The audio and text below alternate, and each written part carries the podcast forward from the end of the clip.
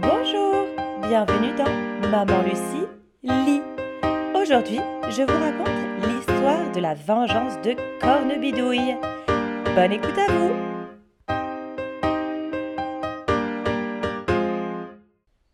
C'était la nuit, et dans la maison de Pierre, tout semblait si calme.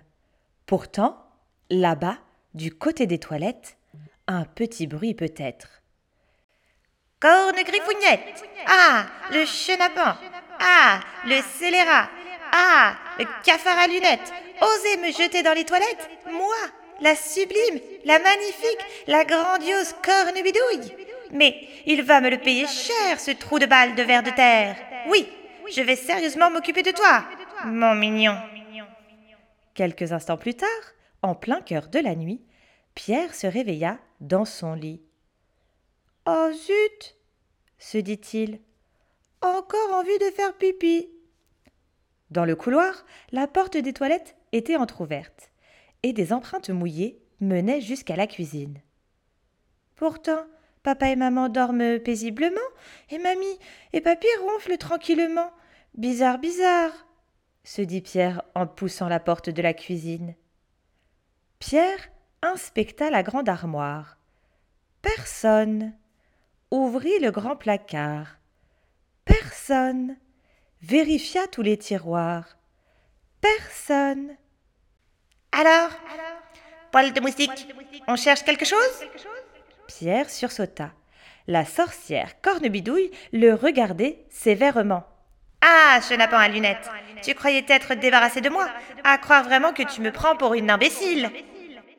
Euh, oui, madame la sorcière, répondit Pierre en souriant. Petit impertinent, je vais te compresser, t'écraser, t'écrabouiller.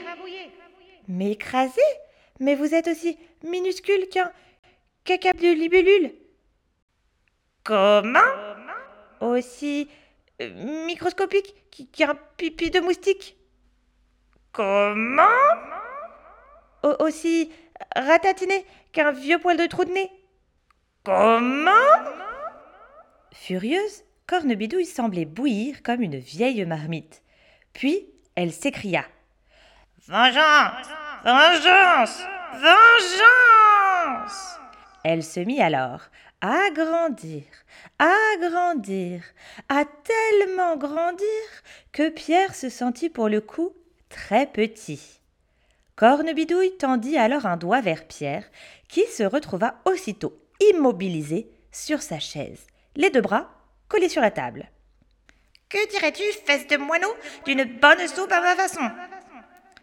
Non, je veux pas. Elle pourrait te transformer, euh, voyons, en dindon? Non, je veux pas.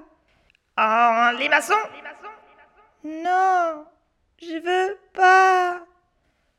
En potiron, oui, c'est ça, en potiron. Non, je veux pas. Eh bien, tu as tort, tête de butor. C'est délicieux le potiron. Tellement délicieux que tes parents pourront te découper, te cuisiner et t'avaler.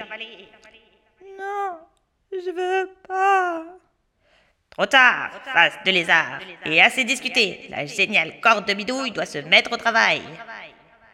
Et Cornebidouille fit apparaître sur la table tout un tas d'ustensiles et de flacons bizarres. Puis elle se mit à cuisiner en chantonnant. Du hachis de verre de terre, des poils de dromadaire, du moisi de camembert et des tritons. Berk fit Pierre en grimaçant. Mais Cornebidouille poursuivit. Des langues de gargouille, du crachat de grenouille, un zeste de fripouille et un joli serpent. Mais c'est dégoûtant. Oui, répondit Cornebidouille en jubilant. Délicieusement dégoûtant. Et elle approcha son énorme cuillère tout en pinçant le nez de Pierre pour lui faire ouvrir la bouche. Attendez dit Pierre en étouffant. Votre, votre soupe, c'est pas une vraie soupe de sorcière Comment ça? Fulmina Cornebidouille indigné. je, je, je suis championne en soupe dégoûtante. Ben non, répondit Pierre, en faisant mine de réfléchir. Euh, il manque euh, des, des poux de vos gambettes? Ah bon? Du jus de vieilles chaussettes Ah bon? Des poils de barbichette? Ah bon? Oui, oui, poursuivit Pierre malicieusement. Goûtez vous-même, et vous verrez. Et Cornebidouille, offusquée, goûta consciencieusement sa soupe. Aussitôt, elle devint toute rouge et commença à se ratatiner, puis à s'arrondir. Cornebidrouvelette, il m'a encore eu, voilà que je me potironne, au secours gémit la sorcière dans un cri étouffé. Bien fait pour toi, vieille vipère, et maintenant tu vas aller prendre l'air. Et Pierre transporta le corne potirouille jusqu'à la fenêtre et le fit rouler dans le jardin. Le lendemain matin, Pierre fut réveillé par la voix de sa maman, qui criait à tout le monde de venir voir parce que quelque chose d'extraordinaire s'était passé. Un potiron avait poussé dans le jardin. Papa trouvait qu'il avait une drôle de tête, ce potiron. Le grand-père dit qu'il nous regardait, et la grand-mère que s'il pouvait parler, hein, c'était sûr qu'il le ferait. Eh bien, peu importe ce qu'ils en pensaient, la maman de Pierre décida d'en faire une soupe pour le soir et espéra que notre petit Pierre en prendrait. Non, je veux pas.